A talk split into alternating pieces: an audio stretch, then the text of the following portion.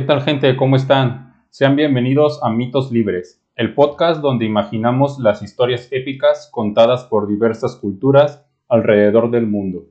El día de hoy contaremos la historia de la primera rebelión divina. Hablo de los titanes y la caída de Urano. Comencemos este relato con un poco de contexto. Recordemos que en el principio solo había caos, del cual nació el dios proctógono del mismo nombre. Justo en medio de la nada, en ese vasto y oscuro vacío, Caos engendró a Gea, la tierra, y Tártaro, el inframundo. Más tarde, cuando el mundo ya estaba creado, Caos engendró a Nix, la diosa primordial de la noche, y a Erebo, el dios primordial de las tinieblas. El mito nos dice que Gea, al sentirse sola y desprotegida en el universo de su padre, se replegó sobre sí misma y de la nada engendró a Urano, el titán del cielo, para que fuera su igual, la cubriera y la protegiera.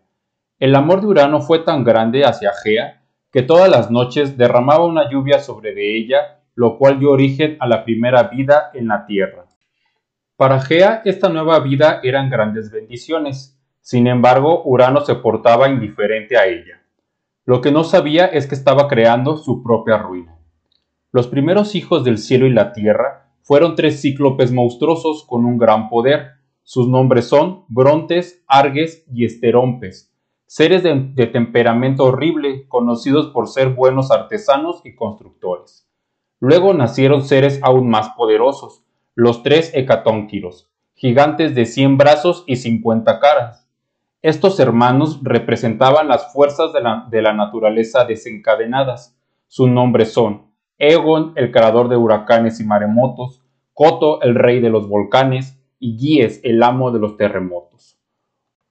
Urano, al ver el gran poder de sus hijos, prefirió considerarlos abominaciones, y temiendo que le arrebataran el trono, decidió desterrarlos.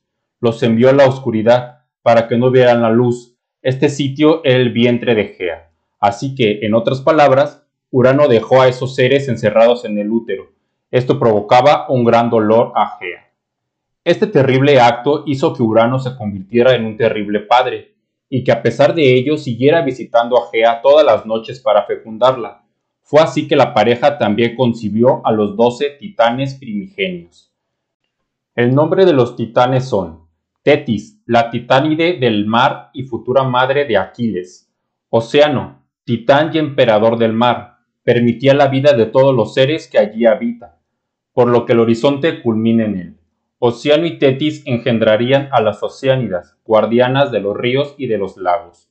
Continuó con Febe, titánide de la profecía. En el futuro sus hijas simbolizan las dos ramas de la clarividencia. Seo, titán de la inteligencia y guardián del norte. Crío, titán de los rebaños y las manadas, guardián del sur. Hiperión, titán de la observación y guardián del este, fue el primero en manejar el carro solar.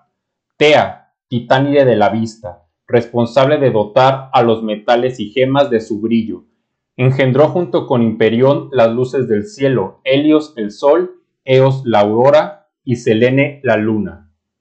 La siguiente es Nemosi, titánide de la memoria, futura quinta esposa de Zeus y madre de las nueve musas de las artes. Yapeto, titán de la vida mortal útil, guardián del oeste. Se, di se, dice que es el abuelo de la humanidad, ya que sus hijos Prometeo y Epimeteo fueron los responsables de, de la creación de la vida mortal. Temis, la titánide de la justicia, futura creadora de las reglas de los humanos. Rea, titánide madre, engendró junto con Cronos a los primeros dioses olímpicos. Y por último, pero no menos importante, Cronos, titán del tiempo humano. Cronos comenzó a acumular un odio hacia su padre debido al dolor que éste le producía a Gea por tener a sus primeros hermanos dentro de ella. Gea, lastimada por la conducta de su esposo, ideó un plan para deshacerse de él. Necesitaba a sus hijos, los titanes, pero ellos al comienzo se resistieron por temor a la ira del cielo. Solo el menor, Cronos, la apoyó sin dudar porque el odio que sentía hacia su padre ya era muy grande y porque aspiraba a convertirse en el dios supremo. Para llevar a cabo su plan, Gea mandó elaborar a los herreros del mar una poderosa hoz, mientras que Cronos convenció a sus hermanos guardianes de los pilares del norte, sur, este y oeste que lo apoyaran. Entonces el plan dio marcha.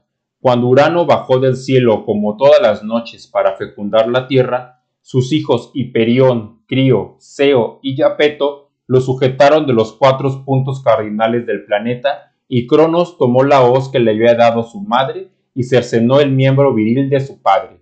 Esto le quitó buena parte de su poder. De la herida cayeron unas gotas al mar y de allí nació Afrodita. Tras la castración, Cronos encerró a Urano en el Tártaro y liberó a los hecatónquiros y los cíclopes, pero poco después se arrepintió ya que pensó que estos seres podrían ser peligrosos. El mismo temor de Urano se había apoderado de él. Así que los confinó de nuevo, pero esta vez al Tártaro. Luego recibió de sus padres, y en particular de su madre, la profecía que siempre lo atormentó. Uno de sus hijos lo derrocaría, tal como él había derrocado a su padre Urano. Pero esta es otra historia. Nuestro pequeño relato ha llegado a su fin. Gracias por escucharnos y recuerda, la mitología es una ventana hacia un mundo lleno de magia y fantasía. Si quieres conocer más datos curiosos de personajes míticos, sigue nuestro Instagram, Mistos Libres. Muchas gracias y hasta la próxima.